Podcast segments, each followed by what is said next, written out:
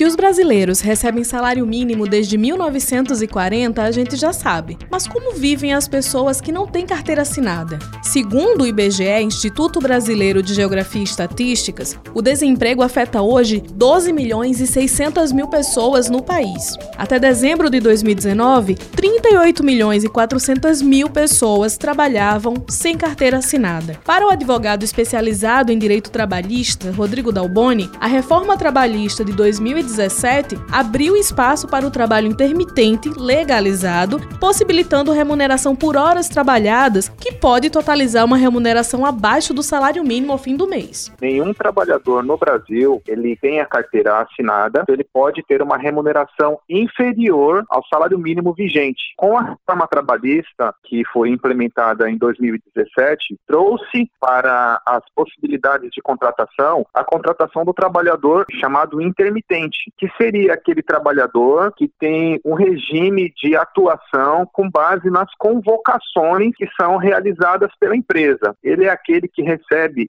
a remuneração com base na hora trabalhada. Ela já é concebida dos demais direitos do trabalhador, como férias, 13 terceiro e inclusive o FGTS dentro inclusive da própria remuneração combinada pela hora trabalhada. Então o trabalhador intermitente, caso ele não alcance a quantidade de horas devidas com base no mínimo salário nacional, ele pode ter uma remuneração abaixo do mínimo. Rodrigo Dalboni explica que o trabalhador intermitente pode ter outros vínculos trabalhistas. A ideia do trabalho intermitente é fazer com que o trabalhador ele possa ter vários locais onde ele é formalmente contratado, com a carteira efetivamente assinada por todos aqueles prestadores que ele atua de serviço, e a, a, a, composição da remuneração do trabalhador intermitente em que pese para um empregador possa não superar o mínimo, mas com a contratação de vários empregadores ele possa ter uma remuneração mais viável mensalmente. Mas os demais empregados que possuem a carteira de trabalho anotada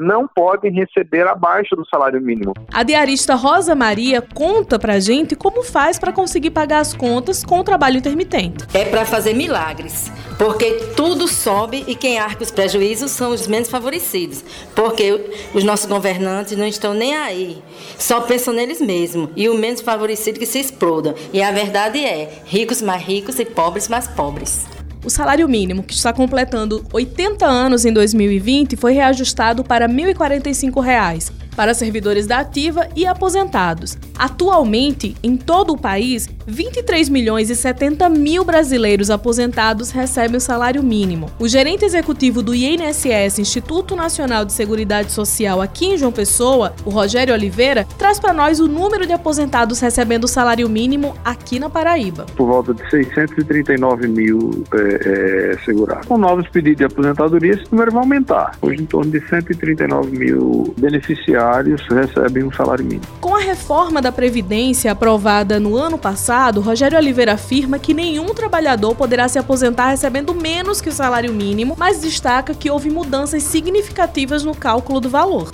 Antes o cálculo era feito das contribuições de julho de 94 até o mês anterior, em que o cidadão se aposentava, excluía-se 20% das menores contribuições e fazia o cálculo em cima dos 80% dessas contribuições, salário-benefício. Hoje é feito em cima de 100% de todo o período de contribuição de julho de 94 para cá. Você excluía 20% das menores contribuições se agora essas contribuições entram na média, a tendência é que haja uma redução no valor. Para a aposentada Cristina Taída, está difícil pagar as contas básicas no mês. Vivo na base da economia. Ninguém passa bem, ninguém pode comprar o que quer, porque não dá. A, a, eu tenho mais gente em casa, é água, luz para pagar, é um sufoco. Tudo, tudo, tudo desse salário mínimo. E porque é muito pouco, é muito pequeno o salário. E nós fazemos muito, muito meio de viver com esse dinheiro. Não dá, mas é o jeito. Fazer o quê?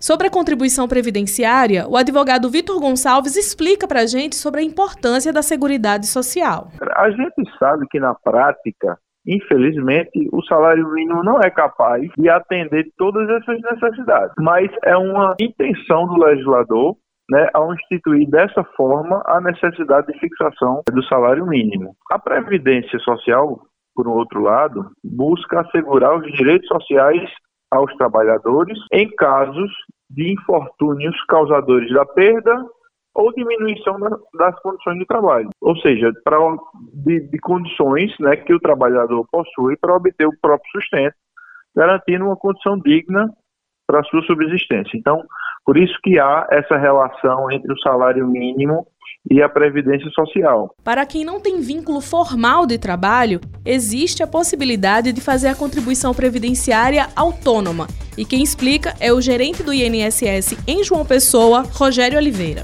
O procedimento é fazer a inscrição, é? Em que atividade ele vai exercer verificar qual a alíquota que mais lhe convém. Aposentadoria é aposentadoria por idade, né? Seria a alíquota de 11%.